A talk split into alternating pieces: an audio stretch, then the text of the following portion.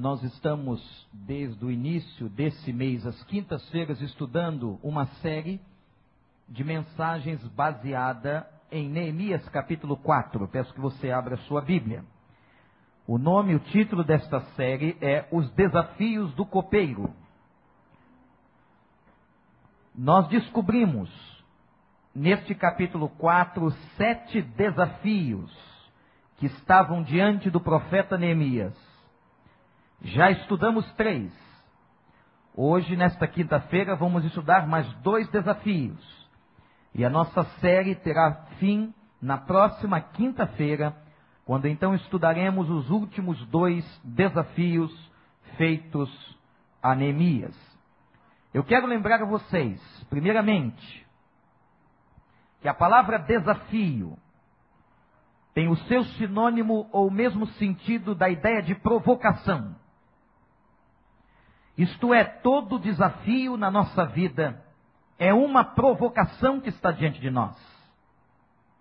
A vida está nos provocando de alguma maneira. O primeiro desafio que nós descobrimos no capítulo 4 foi o desafio que Deus plantou no coração de Neemias de realizar um sonho. Vocês sabem que Jerusalém havia sido destruída, os muros da cidade foram derrubados e as portas foram queimadas pelo fogo. O povo fora levado cativeiro para uma outra terra. E os que ficaram lá, diz o texto sagrado que ficaram em grande miséria e muito desprezo. Neemias fora levado como prisioneiro, estava na cidadela de Suzã, numa fortaleza. Quando então chegou um dos seus irmãos de sangue chamado Anani, e ele vai ao encontro dele e faz uma pergunta: Como está o nosso povo e como vai a nossa gente? A resposta que aquele homem recebe é terrível. Anani diz a Neemias: O nosso povo está em grande miséria e desprezo. Jerusalém foi destruída, os muros foram derrubados, as portas queimadas, e o povo que está por lá está vivendo de maneira miserável. Diz a Bíblia que Neemias então começou a chorar. Se assentou e chorou muito tempo. Alguns dias, como um luto que batera no seu coração pelas perdas que ele acaba de ter em sua vida. Perdeu seu povo, perdeu sua família, perdeu sua gente, perdeu sua terra, perdeu sua cultura, perdeu seu lugar de adoração, mas Neemias não havia perdido a sua fé. Começa então a orar a Deus e pedir: Senhor, me dê esta graça. O capítulo 1 termina quando ele pede a Deus que Deus lhe conceda graça perante o rei. E o pedido de Neemias diante daquele homem era que o rei o liberasse da escravidão. Vejam que ousadia. Que o rei permitisse que ele voltasse a Jerusalém e reconstruísse a cidade. Aqui está o primeiro grande sonho e maravilhoso sonho do profeta. O primeiro desafio diante dele e como nós podemos aprender aprender com Neemias que nós temos que buscar diante do Senhor a concretizar os nossos sonhos. O segundo grande desafio do profeta foi de superar os inimigos do lado de fora. Gente na vida, e nós já vimos isso. Todas as vezes que você quer fazer alguma coisa especial na sua vida, Todas as vezes que você quer realizar alguma coisa que é do agrado de Deus, que faz parte do projeto de Deus, que como o pastor Sérgio citou há pouco num texto de Jó, Deus tem planos, Deus tem projetos para as nossas vidas. Cabe a nós cumprirmos esses projetos. Tem muita gente na vida e neste mundo que fecha a porta, que não enxerga os projetos de Deus, ou que até enxergando os projetos, não os cumprem. Viram-se as costas e vão embora. Abandonam. E Neemias, então, depois de ter sonhado, se defrontou com inimigos terríveis. A Bíblia fala no nome de Sambalate, de Tobias e de alguns árabes que se levantaram tentando destruir aquilo que Neemias estava querendo construir. Na nossa vida é assim também muitos inimigos de fora e até as forças do mal vão se levantar contra a sua vida neste ano de 2008, tentando impedir aquilo que você quer construir na presença de Deus. E o terceiro desafio que já vimos foi o desafio de enfrentar os inimigos do lado de dentro. Os inimigos que carregamos no coração. Quais eram os grandes inimigos de Neemias? O primeiro inimigo que estava dentro dele mesmo era a consciência que ele tinha das suas próprias limitações. Os inimigos de fora estavam zombando. Quem são estes homens? Esses fracos judeus. O inimigo tocou na estima dos judeus, na estima dos construtores, na estima do profeta. Era o primeiro grande inimigo do lado de dentro do coração. E quantas vezes você também quer realizar alguma coisa na sua vida mas na sua mente você se sente inseguro. Um outro inimigo do lado de dentro foram os medos de Neemias. Ele sentiu medo por ver a grandeza, a magnitude dos inimigos que se levantavam contra ele. Ele teve medo. E Neemias precisou vencer com todo aquele povo para que pudesse então realizar o sonho. Vamos voltar ao capítulo capítulo 4 diz que quando Sambalá, ou Sambalate soube que estávamos reconstruindo o muro, ficou furioso, ridicularizou os judeus, e na presença de seus compatriotas e dos poderosos de Samaria disse: O que aqueles fracos judeus estão fazendo? Será que vão restaurar o muro? Irão oferecer sacrifícios? Irão terminar a obra num só dia? Será que vão conseguir ressuscitar pedras de construção daqueles montes de entulho e de pedras queimadas? Tobias, o amonita que estava ao seu lado, completou: Pois que construam, basta que uma raposa suba lá, para que esse muro de pedras desabe. Ouve-nos, ó Deus, pois estamos sendo desprezados. Faze cair sobre eles a zombaria e sejam eles levados prisioneiros como despojo para outra terra. Não perdoes os seus pecados, nem apagues as suas maldades, pois provocaram a tua ira diante dos construtores. Nesse meio tempo fomos reconstruindo o muro até que em toda a sua extensão chegamos à metade da sua altura, pois o povo estava totalmente dedicado ao trabalho.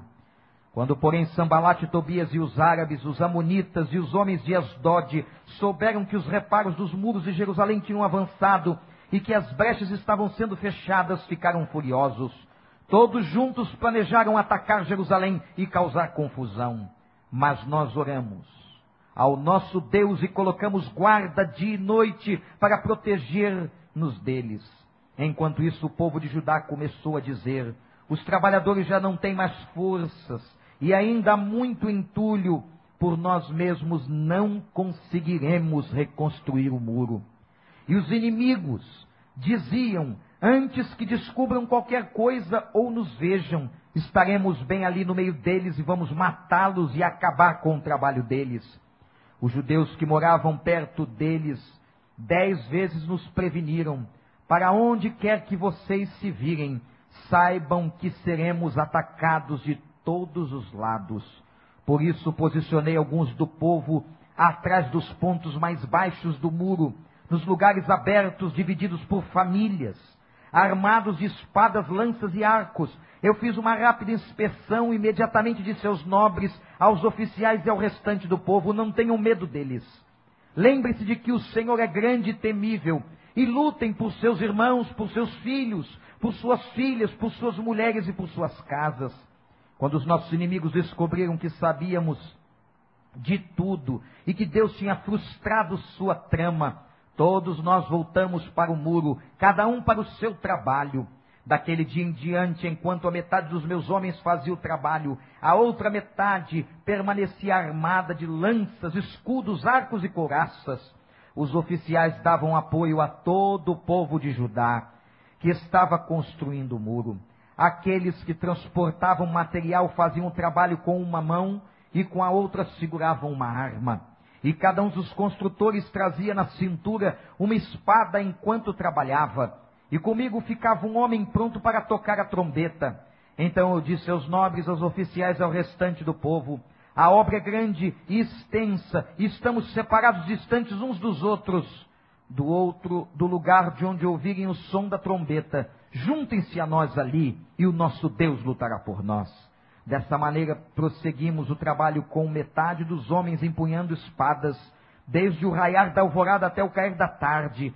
E naquela ocasião, eu também disse ao povo: cada um de vocês e o seu ajudante devem ficar à noite em Jerusalém, para que possam servir de guarda à noite e trabalhar durante o dia. Eu, os meus irmãos, os meus homens de confiança e os guardas que estavam comigo, nem tirávamos a roupa, e cada um permanecia de arma na mão. Que Deus nos abençoe. O quarto desafio. O quarto desafio do copeiro. Daquele escravo que trabalhava no palácio do rei e que fora liberado para reconstruir a cidade. O quarto desafio era crer no meio da provação. É muito fácil acreditar em Deus quando tudo está bem. É muito fácil ter confiança quando eu oro e ele responde. Quando eu peço e ele atende. Quando eu indago e ele aponta o caminho. É muito fácil. É muito fácil crer em Deus com a conta bancária estabilizada. É muito fácil crer em Deus com emprego garantido. É muito fácil crer em Deus quando a família está estabilizada e não há crise naquele momento. É muito fácil quando a enfermidade não bate na porta da casa. É muito fácil. Mas é muito difícil crer em Deus quando nós estamos no meio do fogo cruzado. É muito difícil crer em Deus quando nós estamos no meio da provação. A situação de Neemias agora era extremamente grave. Por quê, meus irmãos? Minha gente. Porque a palavra de Deus declara que quanto mais eles estavam construindo aquele sonho, as dificuldades aumentavam. Os inimigos parece que ganhavam ainda mais força, debochavam, criticavam, blasfemavam e diziam: Nós vamos destruir esta obra. Imagina você, meu irmão, minha irmã, construindo alguma coisa na sua vida, querendo levar avante um sonho, e alguém está sempre dizendo a você: Você não vai conseguir, eu vou destruir o que você está fazendo. O povo estava esmorecendo, o povo estava cansado, era hora de crer. E o que me impressiona, meus irmãos, do capítulo 1, guarda isso, até o capítulo 4, a menção de que Neemias orou 11 vezes. Por 11 vezes ele foi buscar a Deus. Por 11 vezes Neemias clamou ao Senhor. Isto significa que todo o tempo da reconstrução e da obra que ele estava fazendo. E presta atenção agora em todo o tempo em que estamos realizando um sonho na vida, em todo o tempo que nós estamos querendo levar um projeto em nossas vidas avante, nós não podemos fazer em nenhum minuto desprezando a oração. Ninguém chega a lugar algum, meus irmãos, apenas pela inteligência humana, pela sua capacidade acadêmica, pela sua sabedoria do passado, pelas coisas que já viveu na sua experiência, não. Nós não chegaremos a efetivar plano nenhum na nossa vida, se esse plano vem de Deus, se esse plano é do Senhor, se nós não regarmos a nossa vida a partir de uma vida de oração e de compromisso com a comunhão com Deus. Você acredita nisso? Neemias clamava o tempo todo Inclusive, ele pedia por aqueles homens. Neemias estava tão magoado com tudo aquilo, estava tão triste porque destruíram a sua cidade, e porque agora não apenas destruíram, mas queriam redestruir, isto é, eles queriam destruir de novo o que ele estava construindo, que ele disse, Senhor, coloca a mão sobre eles. Há um momento forte de um versículo aqui que eu não entendo. Só posso entender esse texto a partir da humanidade de um homem. Ele diz: Senhor, não perdoa os pecados que eles cometeram. Porque eles estão se levantando contra o teu trono, contra o teu nome, contra os teus projetos. Tal era o sentimento de Neemias. Sabe o que eu percebo, gente? Guarda isso no seu coração, olha para o pastor. Deus tem que estar em todos os negócios da tua vida. Você não pode levar avante qualquer sonho de 2008, seja um plano de família, seja um plano financeiro, seja uma estratégia de trabalho, seja a formatação de novos relacionamentos, seja um casamento, seja o que for, você não pode levar avante se você não estiver com intimidade, comunhão com Deus, regando tudo à base de oração. Diga, Senhor, eu só vou se o Senhor for. Teve um tempo que Deus se irou com Moisés e disse: Eu não vou mais. Você vai na frente, que eu vou só mandar um anjo, eu vou mandar um representante. Ele disse: Não, Senhor. Se o Senhor não for com a gente, nós não sairemos daqui. Se o Senhor não estiver na frente do projeto, nós não vamos dar um passo. E assim tem que ser na nossa vida. Nós não podemos fazer nada sem Deus. Não podemos dar um passo na nossa vida se Deus não quiser. Olha agora para o versículo 9 do capítulo 4. Mas nós oramos, nós oramos, não era só Neemias, mas nós oramos ao nosso Deus e colocamos guarda de dia e de noite para proteger-nos deles. Sabe o que significa isso aqui? Que esse pedaço do livro de Neemias está em plena e perfeita consonância com o texto de Jesus Cristo. Orai e vigiai. Eles agora colocam uma muralha de vigia. Existe uma expressão no Novo Testamento que vem do Velho Testamento, que foi alimentada por Jesus, que é a expressão torre de vigia. A torre de vigia era colocada no meio de um campo de uma cidade, num lugar estratégico. Da torre de vigia, os guardas podiam ver tudo que estava acontecendo naquela cidade e todos os inimigos que porventura invadiam a cidade ou tentavam destruir a cidade. E estava lendo um comentarista que dizia o seguinte: as torres de vigia eram colocadas nos lugares mais frágeis daquela cidade. Onde houvesse uma brecha, onde houvesse uma possibilidade maior de ataque, era ali. É como acontece na cidade do Rio de Janeiro. Quando a polícia ou o Estado tenta colocar guarda nos lugares mais perigosos. Quando se coloca uma torre de vigia em lugares estratégicos. O que, que isso nos ensina? Presta atenção, meu irmão, minha irmã que nós temos que montar uma torre de vigia na nossa vida, nos lugares mais perigosos. O que, que eu quero dizer com os lugares mais perigosos? São os lugares mais suscetíveis a ataques da sua vida e da minha vida. São as áreas mais fragilizadas. Eu quero fazer uma pergunta que é extremamente particular e você vai responder para você. Quais são as áreas mais frágeis da sua vida? É o campo da sexualidade? É o campo do trato com dinheiro? É a questão da língua? É a área de relacionamentos? Todos nós temos pontos fracos. Todos nós temos fragilidades. A pessoa honesta e mais honesta é aquela que consegue ver as suas virtudes e consegue ver os seus defeitos. Não podemos olhar só para a nossa vida e encontrarmos defeitos, senão a nossa estima vai para o chão. E Satanás também trabalha com uma estima baixa. Mas nós não podemos, de maneira alguma, olhar apenas para as nossas virtudes.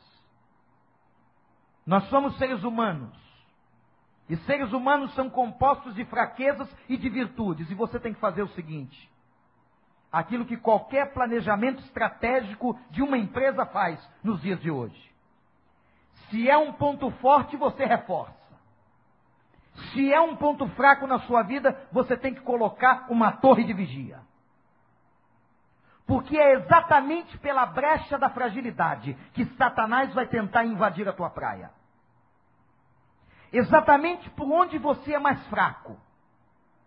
Por onde você é mais fragilizado e não tem tanta resistência. É por esta área da sua vida que você será tentado. Se você tem problemas com trato com dinheiro, pode ter certeza que você vai receber propostas muito interessantes. Se a tua questão é com a área da sexualidade, é aí que Satanás colocará diante de você bandejas maravilhosas. E nós temos que colocar torres de vigia. E o texto diz que agora Neemias plantou e colocou homens vigiando o tempo inteiro. Eles não só oravam, mas eles vigiavam. De noite. Sabe o que significa isso? O entendimento da parceria da vida. Presta atenção, a vida é uma parceria entre nós e Deus. A nossa parte é colocar uma torre de vigia e orar. E a outra parte é Ele que vai fazer. Louvado seja o nome do Senhor. Deus não vai falhar na sua parte. Deus não vai falhar em dar livramentos. Deus não vai falhar em dar escapes. Quantas vezes nós estamos numa situação e dizemos assim, gente, essa situação é sem saída. E Deus, naquele momento, providencia um escape, uma alternativa, uma porta que você não imaginava. E nós temos que estar atentos a esta porta.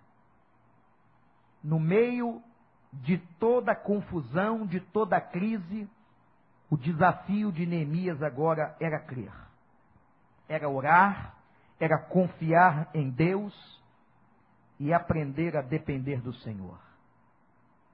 Muitas vezes o tamanho dos nossos problemas, eles são tão grandes e tão grandes, que Deus está com eles e através do tamanho deles nos ensinando dependência. Eu tenho dito à igreja da experiência espiritual tremenda que estamos passando nesse tempo de construção não houve um mês sequer, um, em que nós poderíamos afirmar que nós tínhamos o dinheiro para terminar a construção do templo. E todas as vezes Deus transformava aquilo que era vermelho em azul, para a glória do seu nome. O que a gente aprende, tem aprendido, é de uma igreja que tem que depender do Senhor. Quando você olha para a sua vida e vê o tamanho do obstáculo, o tamanho do gigante, o tamanho do inimigo, você diz: Senhor, eu não posso com isso. Isso é verdade.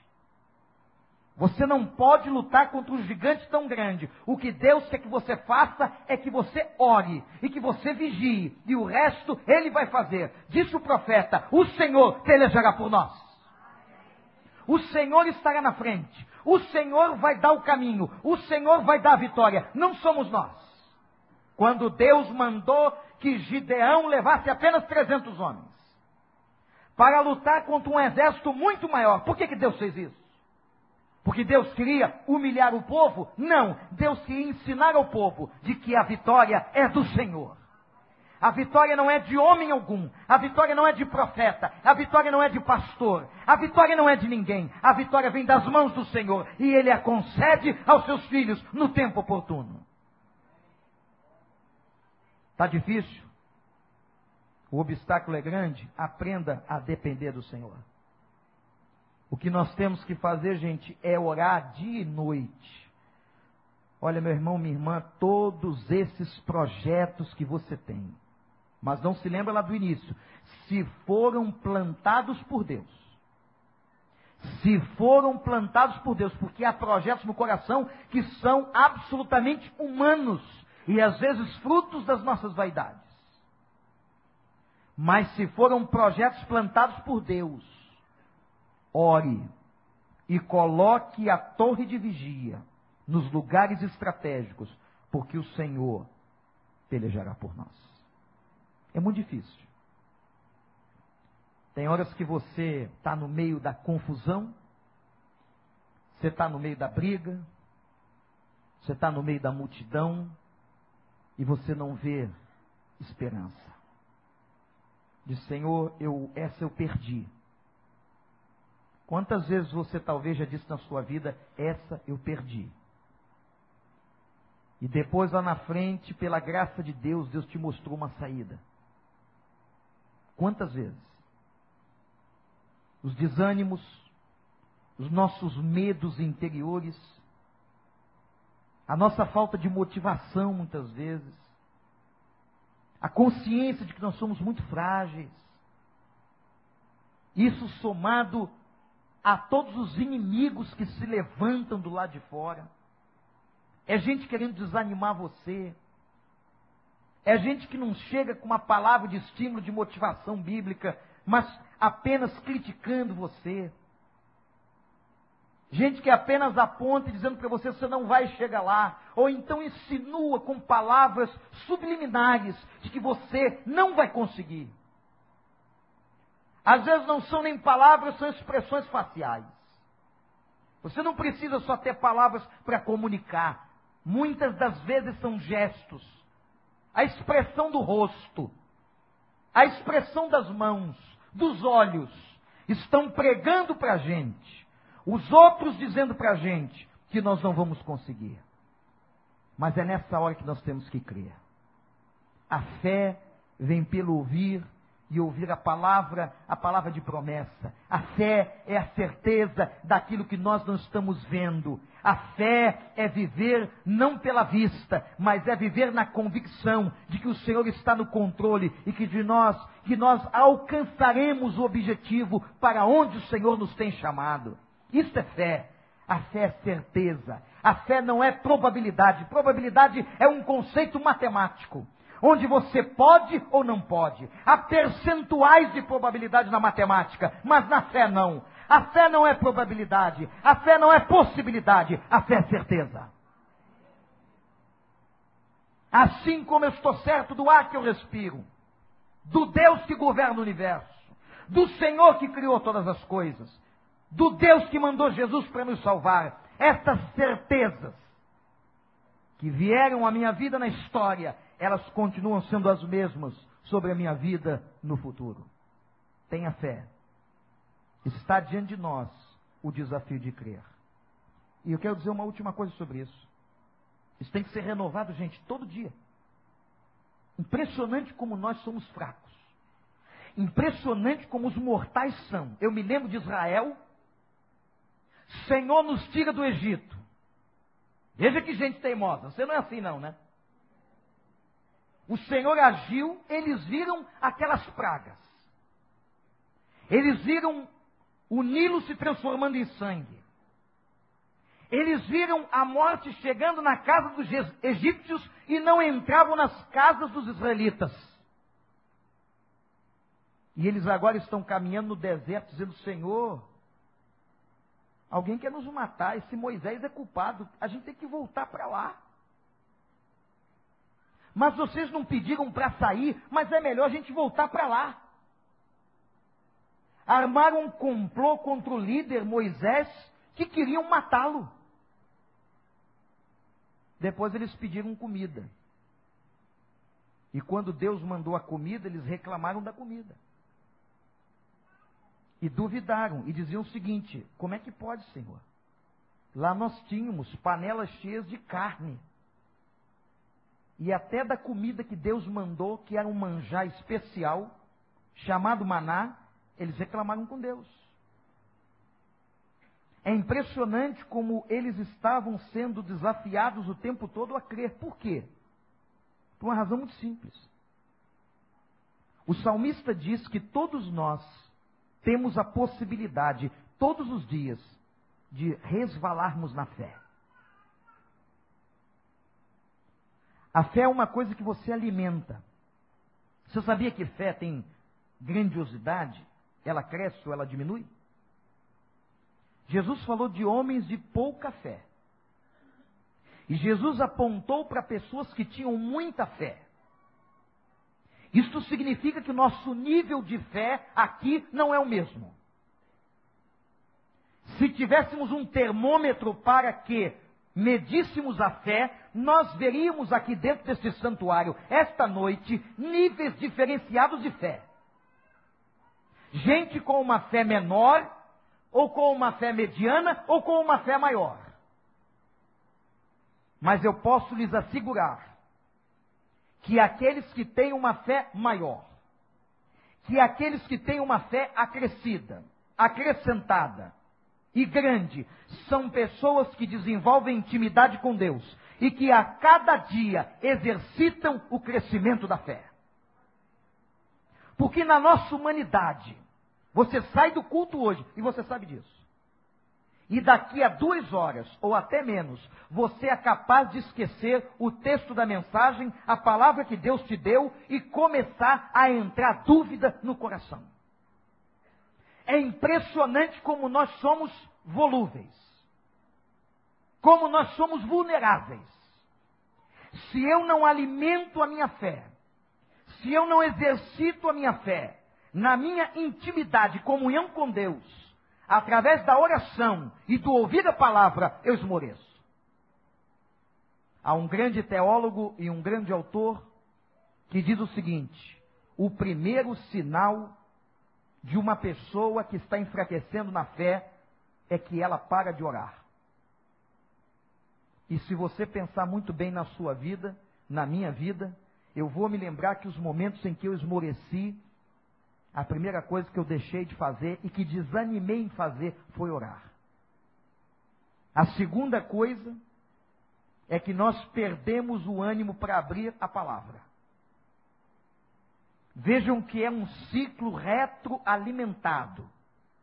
Eu enfraqueço, no momento que eu preciso de mais oração e de mais palavra, é o momento que eu oro menos e o momento que eu menos busco a palavra. E ele diz ainda o seguinte: o terceiro sinal de uma fé fraca é que ela começa a se afastar da intimidade e da comunhão com o povo de Deus. E meus irmãos, é batata. Primeiro sinal de esmorecimento é a falta de oração. O segundo é a falta de leitura da Bíblia. O terceiro é quando a pessoa começa a desaparecer da igreja. A sua presença eclesiástica vira apenas o comparecimento para bater o ponto quinzenalmente. E sempre aparecendo coisas novas. Ah, agora vem o carnaval, depois vem uma festinha de não sei quem, depois uma viagem sensacional num cruzeiro novo, depois é uma, na fazenda de um amigo, e você vai sempre achar alguma coisa para colocar na frente. Você não tenha dúvidas. Se você quer um programa para o final de semana, não tenha dúvidas que ele, você vai ter. Eu não estou aqui para melar as férias de ninguém. Pode curtir suas férias, entrar no seu navio, ver o Mickey, fazer o que quiser. Eu estou falando de rotina. Eu estou falando de gente que faz disso um hábito. E é um sinal de falta de alimentação. Gente, Neemias estava agora com o desafio de crer. No meio de tanta provação. Mas, pastor, eu não tenho ânimo. Venha sem ânimo. Porque é aqui que o Senhor levantará a tua alma. É na oração com os santos. É no ouvir a palavra de Deus é no estar orando e clamando ao Senhor que o Senhor nos levanta. Quantas vezes dezenas e milhares de pessoas e você passou aquela porta desanimado e saiu daqui rejuvenescido pelo Espírito? Venha desanimado. Venha sem vontade de vir. Não entre nesta balela satânica. Ah, você não está com vontade? Não vá. Eu também não gosto de tomar remédio. E tem uns remédios muito ruins. Mas a gente toma remédio não é porque gosta, é porque precisa. E a gente precisa aprender. Mas a Bíblia diz, e foi uma experiência do profeta, que o dia que ele tomou o remédio do Senhor, quando bateu na boca, pareceu amargo num primeiro momento, mas depois se tornou doce como mel. O nosso desafio agora é crer. Mas o quinto desafio do copeiro. Era o desafio de trabalhar. Trabalhar na obra, versículo 19, diz assim: grande e extensa é a obra de Deus.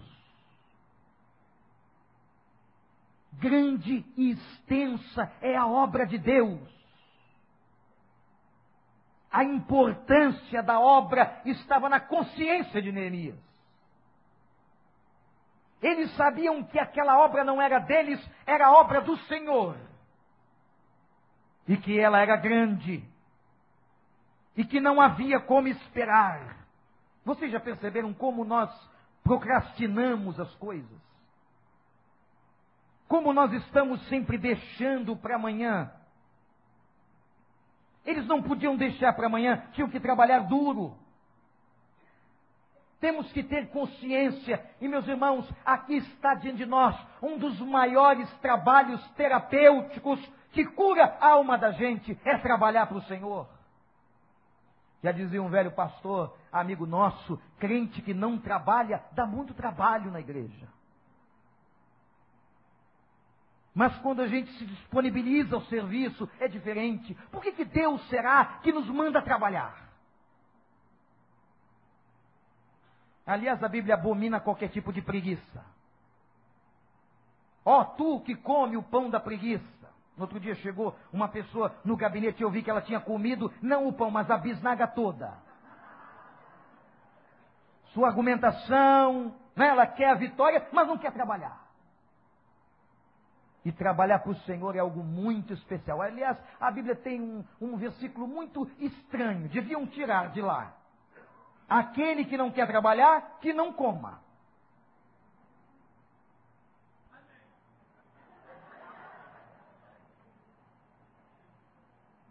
Trabalhar para o Senhor, então, é mais gostoso.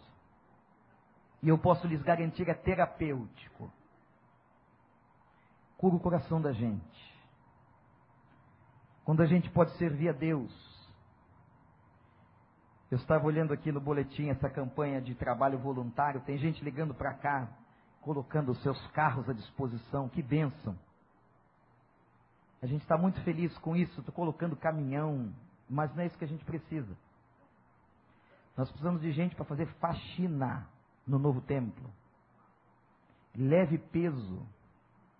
As mulheres ornamentem as salas. Precisamos de gente que vá fazer isso na casa do Senhor. Conheci uma igreja, Assembleia de Deus da cidade de Cuiabá. 20 mil membros não tem um funcionário. Criar um sistema e uma mentalidade em que todos ali servem em sistema de rodízio servindo. A gente hoje está muito bem acomodado aqui no recreio. Nós temos talvez um salário razoável, dá para a gente pagar para alguém fazer. Que bom. Mas tem horas que nós temos que fazer. Tem horas que nós temos, temos que botar a mão na massa. Joca deve se lembrar com algumas pessoas quando inauguramos esta segunda capela. Ali já era a terceira. E chegou no final da obra para inaugurar o templo no domingo, não tinha gente, tinha que limpar aquilo tudo. E viemos todos para cá lavar o santuário. Mas eu me lembro que em um determinado momento, nós paramos para começar a cantar e orar. E que alguns misturavam o suor com as lágrimas aqui na casa do Senhor. E valeu a pena. Esses que um dia choraram trabalhando na casa do Senhor, puderam depois agradecer este privilégio de poder ver como Deus usou aquele lugar em que eles tocaram para a glória do nome dele.